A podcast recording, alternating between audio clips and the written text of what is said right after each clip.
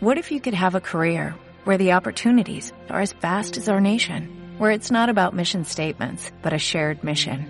At U.S. Customs and Border Protection, we go beyond to protect more than borders, from ship to shore, air to ground, cities to local communities. CBP agents and officers are keeping people safe. Join U.S. Customs and Border Protection and go beyond for something far greater than yourself. Learn more at cbp.gov/careers. Periódico El Pueblo. Somos prensa popular y democrática al servicio de las luchas del pueblo. Escúchanos por tu radio 19 de abril a través del programa Tribuna Popular, todos los miércoles de 11 a 13 horas. Buscamos combatir la desinformación y el cerco informativo que generan los medios burgueses. Además, damos aliento a la lucha activa y combativa de cada territorio, pueblo o nación que se levanta ante la injusticia, desigualdad y represión del sistema en que vivimos. Apoya a la prensa popular y democrática. Tribuna Popular, la voz del pueblo, en tu radio, 19 de abril. ¿Qué tal la gente en sus casas? Estamos de vuelta con un nuevo programa de Tribuna Popular, La Voz del Pueblo. Aquí los saluda en esta versión de cuarentena el tío Luis Emilio, esperando que se encuentren muy, muy bien. Em, le doy el paso a nuestros comentaristas estrellas para que puedan acá presentarse. Gol del pueblo. Así es, estamos nuevamente con Tribuna Popular, la voz del pueblo. Como bien comentaba mi compañero aquí, el tío Luis Emilio, eh, aquí estamos en una nueva sesión, un nuevo programa que, que se interesante y la verdad tenemos un invitado que, que nos va a poder aportar algunos datos de, de este tribuna temático que se viene. Eh, bueno, me presento, si es que ya no me conocieron por la voz, soy el chico Terry, el chico más futbolero de todos los futboleros de Tribuna Popular y bueno, ahora le doy el pase a mi compañero. Hola compañeros y compañeras de Tribuna Popular, yo soy Rana Roja, aquí el compañero que de la región del Maule vengo a apoyar este nuevo programa de Tribuna Popular en esta edición especial donde vamos a hablar sobre uno de los hombres más grandes que ha visto nacer esta tierra llamada Chile. Así que démosle nomás con todo el entusiasmo. Muy encantado de poder participar en esta nueva sesión y vamos a darle hartos datos importantes para que la gente pueda saber de que nuestro país tiene harto de que van a gloriarse respecto a los jefes revolucionarios. Muchas gracias compañero aquí. Eh, ahora, tío Luis Emilio, ¿qué se viene en la parrilla? Esa frase icónica que siempre te digo. Claro, como bien decía el compita, esta es la segunda sesión de nuestra trilogía dedicada a la vida y obra del el gran Luis Emilio Recabarren el maestro. Así que en esta segunda sesión vamos a dividir este subtema eh, en cuatro puntos, los cuales van a ser la fundación del Partido Obrero Socialista, eh, la reestructuración de la FOCH, la Federación Obrera de Chile. Eh, luego vamos a hablar sobre la fundación de la sección de la Internacional Comunista, el Partido Comunista de Chile, que en su inicio era rojo. Lamentablemente eh, tiene, tiene el carácter que tiene hoy en día, pero nosotros nos vamos a centrar en su inicio. Y ya para finalizar, vamos a hablar de la muerte del maestro. Eh, para ya la próxima sesión, la final, la tercera parte de esta trilogía, eh, abordar sus lecciones y demases. Las posturas, por ejemplo, que encarnaba hacia el final de su vida. antes que eh, continuemos con el programa. Me gustaría dar las más sentidas disculpas por no poder sacar este programa la semana anterior. Ya habíamos dado unas disculpas el sábado, pero igual lo damos hoy día por si acaso, si es que alguien no escuchó ese programa. Eh, se debe a que, bueno, somos estudiantes, estamos final de semestre y em, pesa un poco eso a veces. Así que eso, eh, recordarles que se pueden contactar con nosotros a través de las redes sociales del periódico El Pueblo, periódico El Pueblo en Instagram y Facebook, en la web también, eh, www.elpueblo.cl o también en el correo, que sería contacto arroba. Eh, ahí nos pueden mandar denuncias, canciones autogestionadas, populares y revolucionarias. Eh, siempre estamos en busca eh, de la verdad que quieren hablar la, nuestra, nuestras más queridas masas revolucionarias y demás. Pues, así que, mm, por favor, contáctese con nosotros a través de todos los medios posibles, que siempre vamos a estar dispuestos a escucharles. Sin más que agregar, los dejamos con la fundación del Partido Obrero Socialista.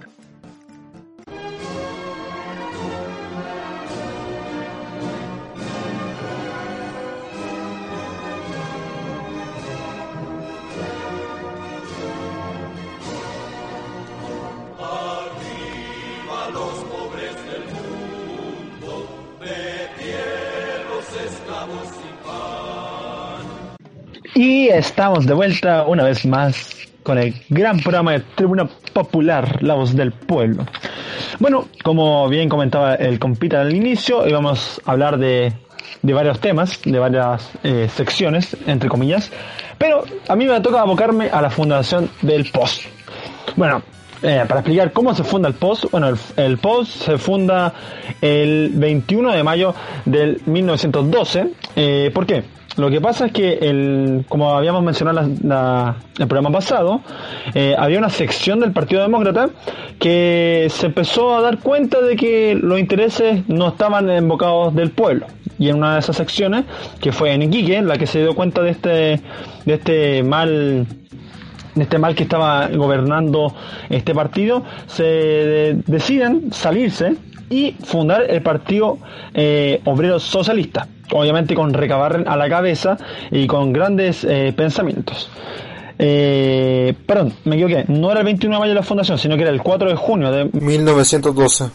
Alrededor de 20 personas se reunieron en el diario El Despertar de los trabajadores y entre eso es importante porque la única mujer que estaba era Teresa Flores, la que sería su esposa.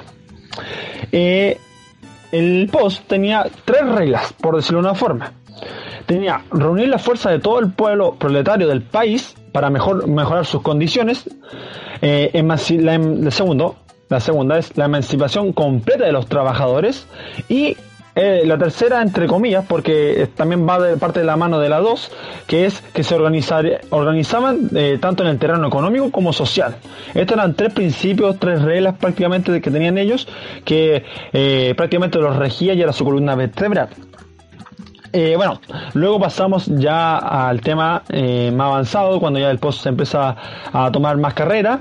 Y bueno, algo importante que se empieza a generar es que, por ejemplo, Teresa Flores, por, supuesto eh, que pertenece a este partido, empieza ya a organizarse con centros femeninos que se habían establecido luego después de la conferencia de la española Belén Zarraga. Esto es importante porque empezamos a ver ya que la mujer chilena, que históricamente hasta esos tiempos no tenía una mayor participación, eh, en temas políticos, sociales, eh, se estaba dando, estaba haciendo ahí su, su pequeño trabajo. Bueno, después de esto eh, viene un momento bien fuerte políticamente en el mundo, que es el tema de la, de la, Primera Guerra Mundial, que ya todos sabemos lo que más o menos ocurrió, pero en Chile golpea porque obviamente estaban varias posiciones. Obviamente el POS eh, se empieza a tomar una posición más a favor de, de, Rusia, lo que luego sería eh, la, la, Unión Soviética, y es por eso que... es por eso que, bueno, entre todos estos dichos, entre toda esta eh, entre partidos y partidos, el POS eh, se adhiere a algo importante que es, se adhiere a el tema eh, que de Lenin que decía de que la guerra en sí no, no era un bien para todos. O sea, al fin y al cabo era una pelea entre eh, potencias simplemente por bien económico. ¿Y qué es lo importante de esto? Que no me voy a enfocar tanto al tema de la guerra porque, como les digo, eh, el post toma pertenencia por las palabras de, luego del, del gran camarada Lenin.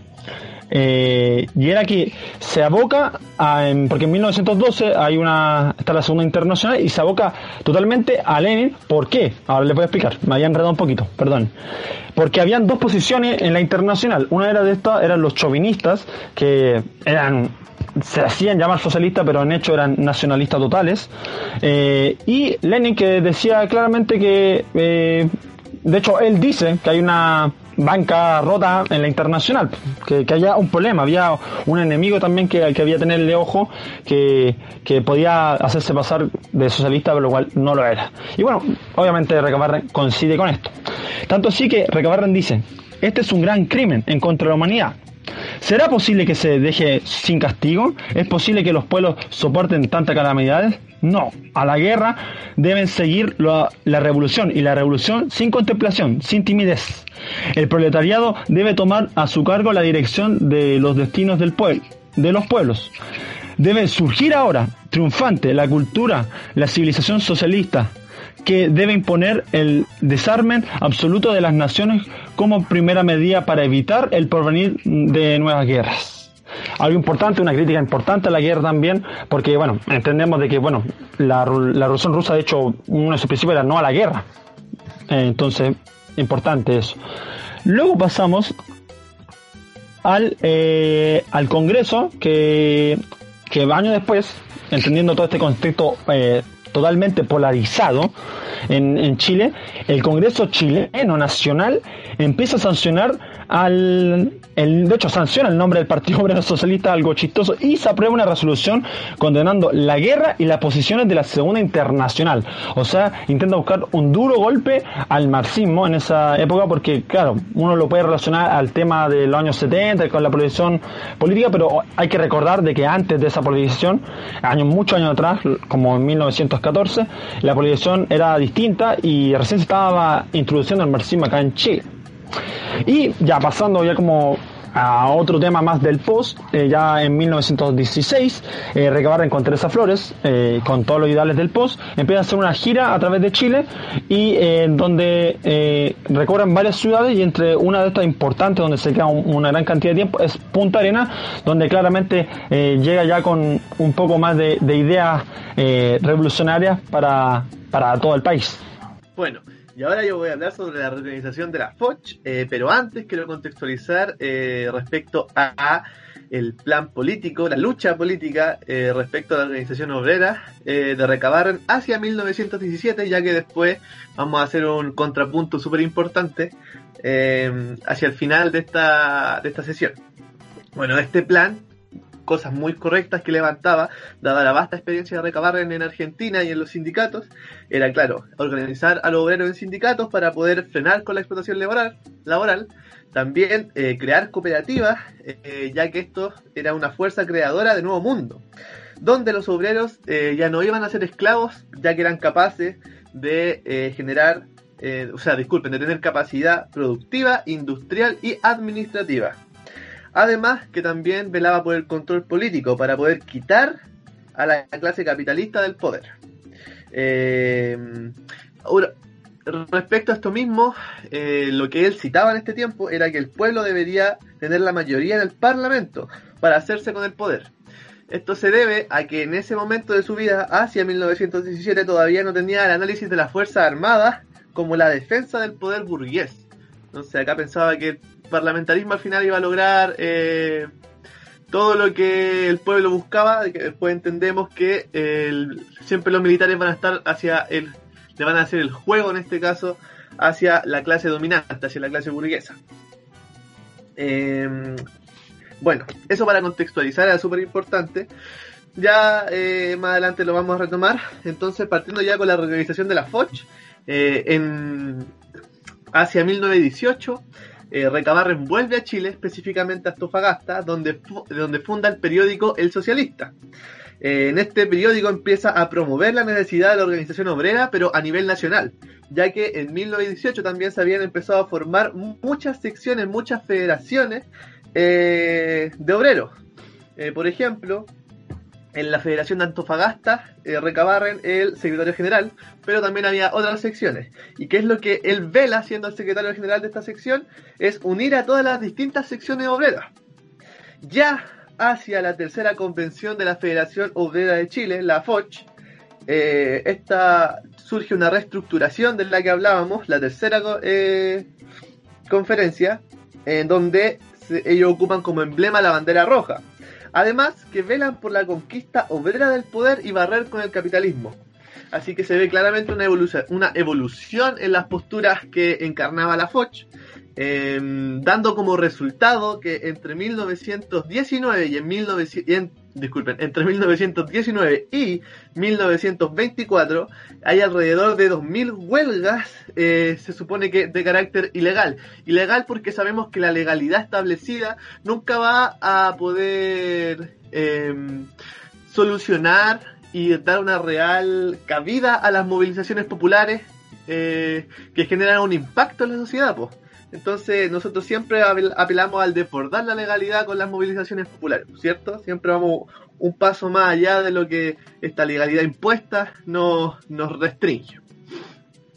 Eh, de está decir que todas estas movilizaciones son fuertemente reprimidas, tanto así que, por ejemplo, en 1920 allanaron la imprenta de El Socialista, eh, donde Recabarren es nuevamente detenido y procesado eh, por subversivo y queda eh, detenido sin ningún eh, tipo de prueba por 200 días. Luego ya el juicio es sobreseído, dado que no existían pruebas en su contra. Importante hito acá, eh, nombrar, ¿cierto? Que ya la FOCH en 1921 se une a la, a la Internacional Sindical Roja, la Intersindical Roja, ¿cierto? Y que incluso en ese ya ámbito de su vida, ya hacia 1921, cuatro años después de lo que habíamos comentado antes sobre el parlamentarismo, Recabarren eh, tiene un discurso sobre el parlamentarismo súper importante, el cual en ese momento él lo menciona como una propaganda revolucionaria, solamente sirve para hacer propaganda hacia la revolución, ya que no va a dar cabida y el, y el pueblo jamás va a tener el poder a través de las instituciones parlamentaristas. Eh, aquí vamos a citar eh, un, extracto de algo que él dice que es súper explicativo. Eh, bueno, cito. De la Cámara Burguesa jamás saldrá una ley que determine la verdadera libertad, ni el verdadero bienestar y felicidad popular. Jamás. La burguesía legisladora y gobernante jamás en ningún pueblo de la tierra ha producido la libertad y felicidad popular. Necesita el pueblo para su felicidad la reconstrucción total de la organización del Estado. Y esa reconstrucción no la puede hacer un, parlamento de capitalistas. Es solo el pueblo la única fuerza capaz de esa reconstrucción. Entonces acá podemos ejemplificar súper, súper bien la postura hacia allá 1921 de Recabarren y como ya deslinda completamente con el parlamentarismo como tal, sino que solamente lo ve como una fuerza de propaganda, como ya habíamos dicho. Eh, ¿Comentarios, compita? ¿Algo que decir? Sí, aportando a lo que dice tu compañero, por aquí es cuando Recabarren efectivamente va dándose cuenta de que la línea parlamentarista no es precisamente la que va a desencadenar al pueblo. De hecho, esta es cuando se da la célebre frase que él plantea que lo, en el Parlamento hay solamente monstruos insensibles al dolor ajeno, que se puede hacer cualquier cosa mucho más fructífera en el ámbito de la lucha política y la lucha reivindicativa, ya sea en una tribuna que sea la calle haciendo un discurso arriba de un cajón de tomate, ya sea arriba de una piedra, cualquier escaño es más valioso que lo que puede ser el Parlamento. Y es importante a propósito de que a nivel internacional, para esta época, volvemos a repetir, en 1921, no era una cuestión plenamente zanjada por los distintos pueblos del mundo o los distintos partidos y o organizaciones revolucionarias, que estaban en un debate. Habían algunos que decían que el Parlamento se tenía que usar para hacer propaganda, pero se insistía mucho en la necesidad de eh, llenar de diputados, senadores, entre comillas, obreros, para tener una hegemonía parlamentaria y así presionar a los poderes ejecutivos, eh, pues, en lo que se refiere a la democracia liberal, para poder así tener eh, un peso importante en lo que son las reformas sociales.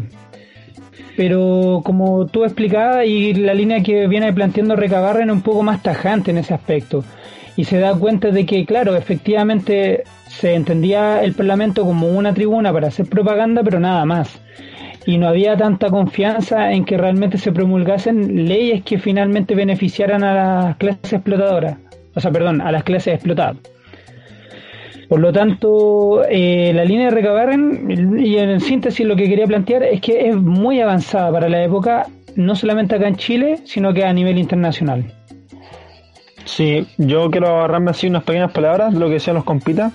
Algo importante porque también creo que es importante hacer el nexo con ahora, en los tiempos de ahora. ¿En qué sentido? Porque, por ejemplo, eh, actualmente eh, se viene todo este tema de, la constitución y muchos políticos se han intentado agarrar de, no, que el de la constitución, vamos a cambiar todo, el de la constitución, vamos a mejorar el país pero ya estamos viendo que ya entre 1910, 1920, Barren decía, ya no sirve ese, ese camino. Él decía de que eh, se da cuenta de que la acción está en la calle, con la gente, con el pueblo mismo. Entonces, eso es importante y creo que es importante saberlo para los días de ahora. Por ejemplo, yo quiero dar otro ejemplo. Eh, hace tiempo atrás hablamos de las panteras negras. Las panteras negras comenzaron con un discurso, como bien decía el compañero acá, arriba de un cajón. Y así se van movilizando, así va tomando la gente y así va tomando fuerza, al fin y al cabo. Y así se van logrando los reales cambios. Que eso es lo que yo creo que, que hay que rescatar y valorar muchísimo. Bueno, súper buenos comentarios aquí hemos podido eh, obtener. Estoy feliz ah, de que hayas comentado el bloque. Eh, bueno, entonces le doy cierre al bloque de la reestructuración de la FOCH. Em, vamos a venir con una cancioncita, como ya es usual, para luego eh, comentar la fundación del Partido Comunista de Chile. Así que los dejo con el tema Recabarren de Rolando Alarcón.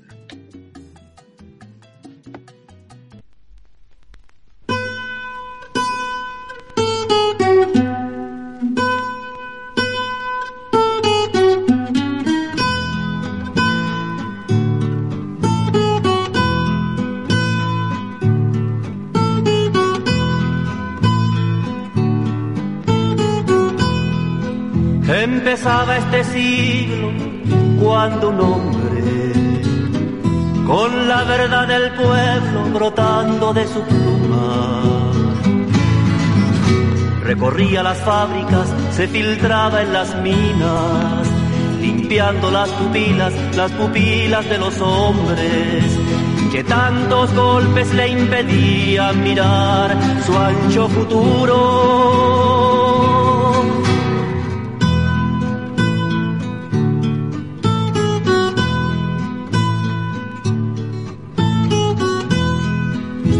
agitaba su sangre y nacía el sindicato.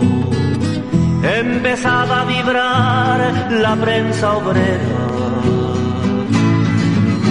Surgían los partidos, los partidos de los pobres. Así aprendía Juan con su rojo maestro a leer en los textos de su clase con su rojo maestro.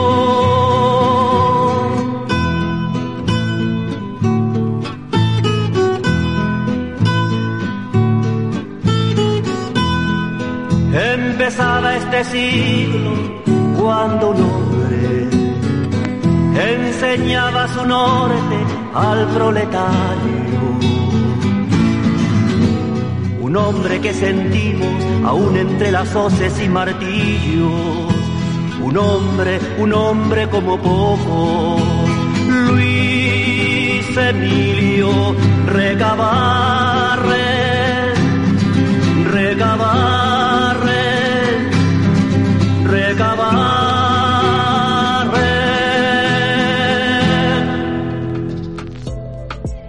Siguen en la sintonía de Radio 19 de Abril. Escúchanos en radio19deabril.cl, en nuestra aplicación para dispositivos Android, Radio 19 de Abril, y también en nuestras redes sociales, Instagram, Facebook, Twitter. Búscanos como Radio 19 de abril.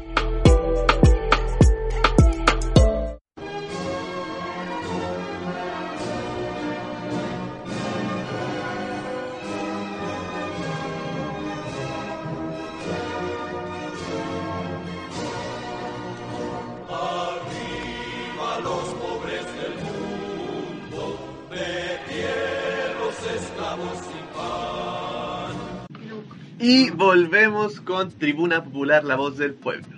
bueno, se nos había quedado un dato en la palestra ahí que eh, respecto a la fundación del FOCH, de, la, la, reestructuración de la FOCH, sí, eh, que hacia el final, cuando hablábamos de su época parlamentarista, ahí ya había sido electo, en 1921. Eso. Ya retomando el punto de la fundación del PC, eh, queríamos hablar que, bueno, retrocedemos un poco en el tiempo ya que nos devolvemos hacia 1920, un año antes, es el tercer congreso eh, del Partido Obrero Socialista, en el cual se empieza a debatir eh, la adhesión de este partido a la Internacional Comunista. bueno, la adhesión a la Internacional Comunista exigía el cumplimiento de 21 condiciones, de las cuales, bueno, bueno, se puede desglosar las 21 condiciones en un programa entero, pero principalmente queríamos destacar eh, que rompe eh, radicalmente con el reformismo y con la socialdemocracia, un punto súper importante para la época y avanzado, como bien decía el compita antes. Em, también avala el internacionalismo proletario, que es algo que em, pilar fundamental, ¿cierto?, de la ideología para también apoyar los movimientos de liberación nacional. Entendemos que había muchas, bueno, y todavía existen colonias y semicolonias de imperialismo.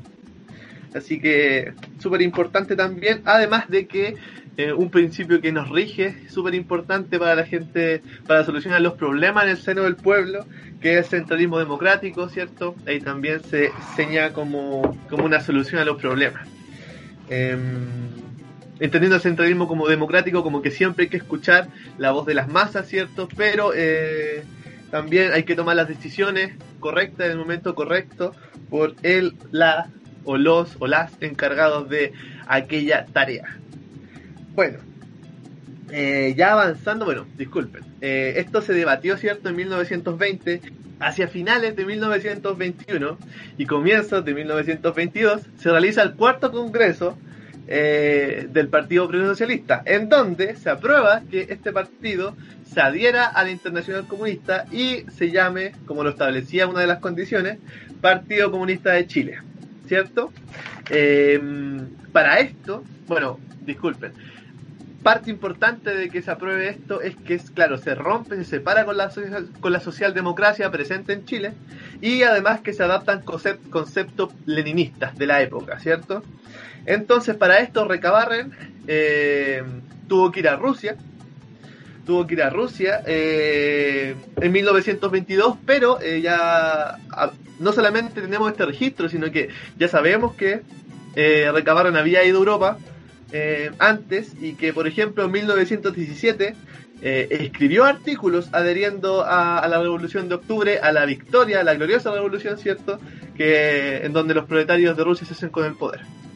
Entonces, ya en octubre, de, de nuevo, de 1922, Recabarren viaja a Europa para representar a la Foch también en el segundo congreso de la Internacional Roja y en el cuarto congreso de la Internacional Comunista para también eh, hablar sobre el post y la adhesión em, a la Internacional Comunista como sección eh, de, como sección de Chile, ¿cierto? Entonces pasaría a llamarse Partido Comunista de Chile. Em, eso, em, ya de vuelta, cuando ya termina estos congresos, de vuelta a Chile, él publica un informe en el cual se llama La Rusia Obrera y Campesina, en donde defiende la dictadura del proletariado, además de escribir otros textos, por ejemplo, como La dictadura preferible, en el cual el texto, eh, el título deja más que claro de lo que se va a hablar, ¿cierto? Em, en el, eh, dentro de este mismo, en el desarrollo de este. Así que, bueno, principalmente eso sería lo que, lo que podríamos comentar de su ida a Rusia. Si tienen algún otro comentario, los compitas, que yo creo que probablemente sí. Claro, sí, aportando a lo que comentas tú, compañero. El viaje de Recabarren a la Rusia soviética, a la Unión Soviética, es bien importante y tiene algunas cosas anecdóticas.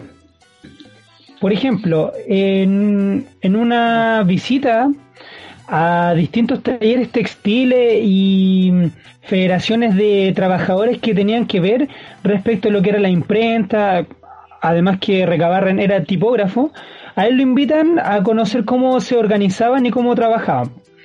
Entonces él recorre unas fábricas donde se producen material eh, de propaganda, libros, textos escolares, entre otros.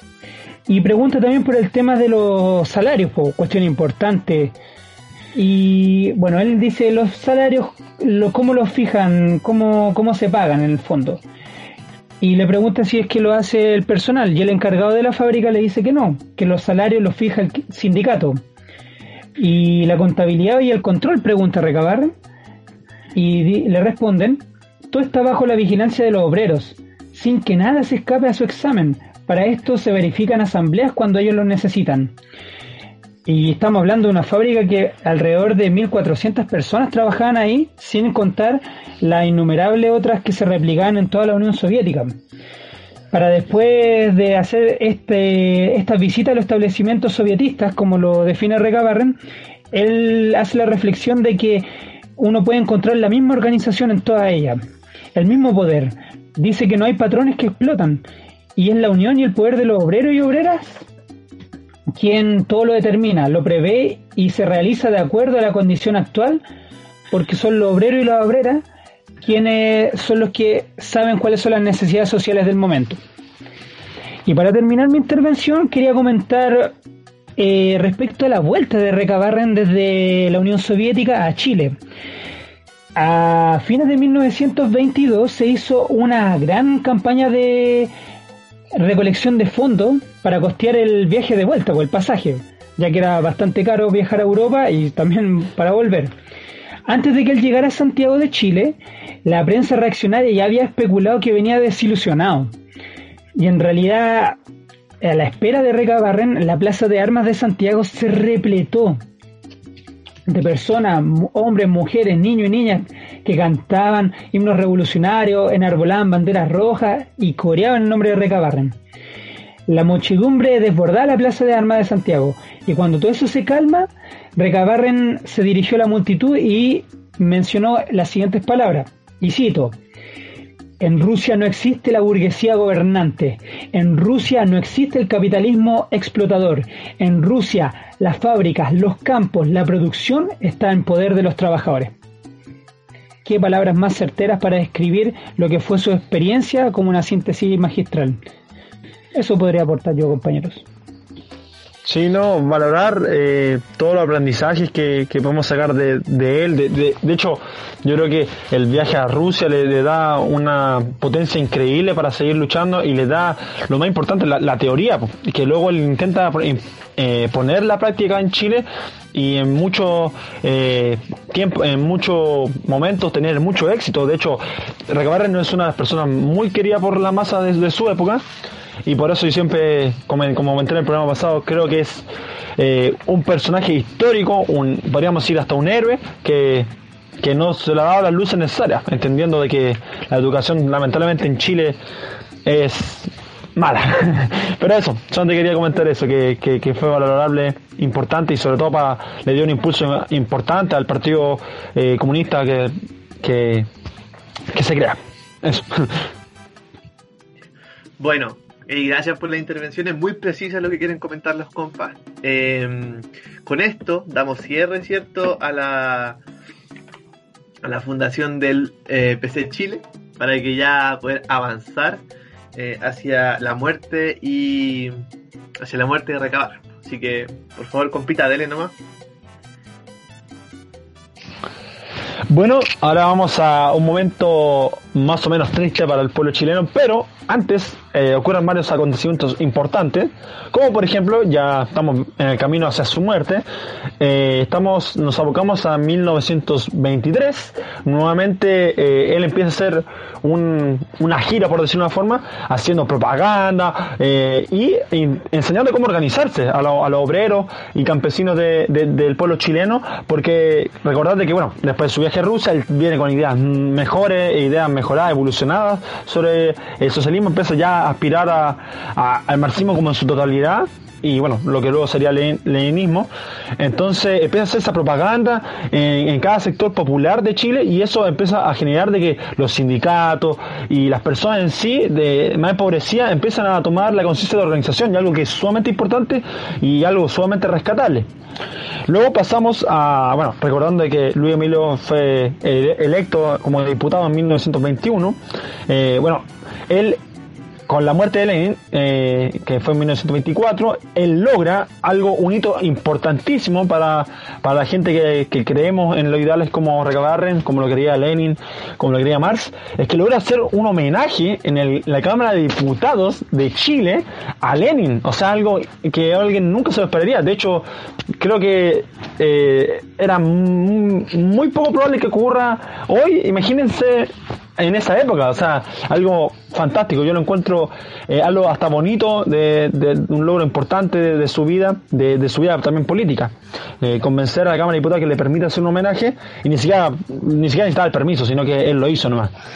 Eh, bueno, luego de esta eh, como baile con políticos con los diputados, eh, deja de ser diputado en agosto de 1924, un poco antes de que se desatara el, ruido, el famoso ruido de sables, que fue un golpe militar, que tampoco quiero abordar tanto en el ruido de sables porque es algo que no, no, no va al caso, sino que eh, quiero abocarme a lo que ocurre, porque bueno, este golpe de Estado, que es el ruido de sable, Recabarren, si bien los intereses del Ruiz Soles no eran eh, socialistas para nada o comunistas para nada, eran más bien en la oposición, eh, es algo sumamente importante lo que rescata Recabarren, porque eh, él empieza a analizar y se da cuenta de algo.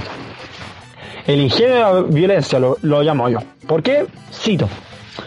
Los militares que acababan de adueñarse del gobierno, que han disuelto el poder legislativo, que han derrocado los poderes constituidos y han abolido la constitución del Estado y todas sus leyes, nos han dado un buen ejemplo y nos señalan el camino y los eh, procedimientos que debemos seguir cuando nuestras aspiraciones no se vean eh, satisfechas ni el bienestar exista por todos. ¿Qué palabras más certeras y hermosas? ¿Por qué? Ustedes se preguntarán. Bueno, yo les respondo. Porque, como les digo, el ruido sale no es algo que venía a beneficiar al pueblo en sí, sino que más bien al ejército. Lo importante de decir miren, la violencia organizada sí sirve, los mismos militares lo utilizan, entonces que no nos vengan con estos cuestos de pacifismo, lo podemos llevar hasta el día de hoy, por ejemplo, la gente que está en contra de, la revuelta popular, el 18 de octubre, sobre los, enfrentamientos con la ayuda, con los porcos especiales, nosotros les podemos decir, bueno, los militares también lo han hecho y así es como se han logrado los grandes cambios a lo largo de la humanidad. Entonces, eh, recabar nuevamente eh, da un un golpe certero al enemigo de esa época y usándolo a ellos mismos como ejemplo. Eh, bueno, eh, bueno, cuando ya, eh, ya cuando ya se concreta este gobierno más, más al servicio de la oligarquía y del interés de los extranjeros, obviamente Recabarren lo, lo condena así radicalmente porque se da cuenta de que habían no eran ideas correctas como les decía y eh, luego, un poquito antes de su muerte, le logra combatir algo en el partido, porque en el partido estaban surgiendo dos fracciones, una ya más, revisionista y otra que ya era, claro, era comunista, a, afirma el fusil, así lo quiero decir. Eh, entonces él entonces, dentro del partido empieza a combatir estos ideales erróneos, eh, intentando de que no se eh, volviera un partido revisionista, como lamentablemente tenemos hoy en día. Y ya pasamos al día triste para en esa época del pueblo chileno, que hasta el día de hoy nos puede doler, que fue la muerte de Luis Emilio Recabarren un día viernes, el 19, el 19 de diciembre de 1924. La verdad eh, que hay muchas dudas sobre su muerte, tampoco quiero abordar tanto eso, sino que eh, quiero abordarme algo importante, un hecho importantísimo, de que en Antofagasta, eh, porque había muchos rumores de que si se había suicidado, que se lo habían matado, entonces los obreros dijeron, si a lo han asesinado, nosotros vamos a poner en todas las oficinas dinamita, porque él es nuestro representante. Y eso es algo muy rescatable porque vemos nuevamente como el cariño de las masas eh, lo amaban, o sea, como, como él se entregó a las masas y la masa se devolvía a él. Creo que algo muy bonito, una historia que a toda la gente que, piensa así eh, nos motiva, la verdad, y nos emociona. Bueno, entonces eh, le vamos a dar cierre. creo que no era necesario comentar. era eh, creo que quedan claro. Eh, recordad que el próximo programa, la, finalización de esta trilogía hermosa que, hemos realizado, eh, vamos a aprender sobre las lecciones que nos deja Recabarre, los aprendizajes que nos dejó y por eso les pido que no se lo pierdan.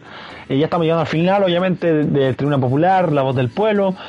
una vez más agradecido de que nos hayan escuchado, hayan comentado, compartido, dado me gusta y reaccionado a este gran programa que tenemos. Quiero saludar, obviamente, a la hermosa Radio Control que siempre está ahí eh, cuidándonos y restringiéndonos y poniéndonos los hermosos audios. También saludar al tío Luis Emilio. Por supuesto, saludar al compa que nos acompañó esta vez, la Rana Roja, aquí siempre sirviendo al pueblo. Así que muchas gracias. Y nada, aquí se está despidiendo el chico de más terrible de todos los terribles, el chico Terry. Abrazo de gol para todos. Por mi parte también agradecer la instancia por el programa. Creo que es muy bueno que se sigan replicando este tipo de instancias donde podamos contar la verdad, la verdad popular y que podamos defender a los jefes proletarios que nos ha dejado nuestra propia tierra y que han sido olvidados no sino de forma, eh, ¿cómo se dice?, a propósito, ya que, claro, es bien fácil levantar personalidades que ensalzan el capitalismo y no así a la clase obrera y poco y nada sabemos de ello. Así que nosotros tenemos el deber de hacerlo saber. Muchas gracias a todos los radioescuchas de Tribuna Popular, a todas las compañeras y compañeros que están dando lucha en sus territorios. Me despido, Rana Roja aquí desde la región del Maule. Eh, aquí igual se despide el tío Luis Emilio, eh, saludando la postura de los compitas agradeciendo su participación, ¿cierto? De este panel estrella que siempre está acá en tribuna. Y también nuestro radio escucha, ahora podcast escucha o en vivo escucha, no sé cómo se le dirá. Em, pero gracias por estar una semana más acá. Em, la próxima semana, igual vamos a, recuerden, el miércoles nos vamos con la tercera y última sesión de Recabarren. Eh, y em, eso, pues Recordarles que se pueden contactar con nosotros de nuevo por las redes sociales, el correo y eh, el periódico, la web del periódico El Pueblo. Eh, saludar que estén aquí, ¿cierto? Muchas gracias por acompañarnos nuevamente la semana. Eh, y eso, pues, sin nada más que agregar, aquí se despide el tío Luis Emilio. Y así finalizamos una edición más de Tribuna Popular, un aporte del periódico El Pueblo apoyando la prensa popular en tu radio 19 de abril.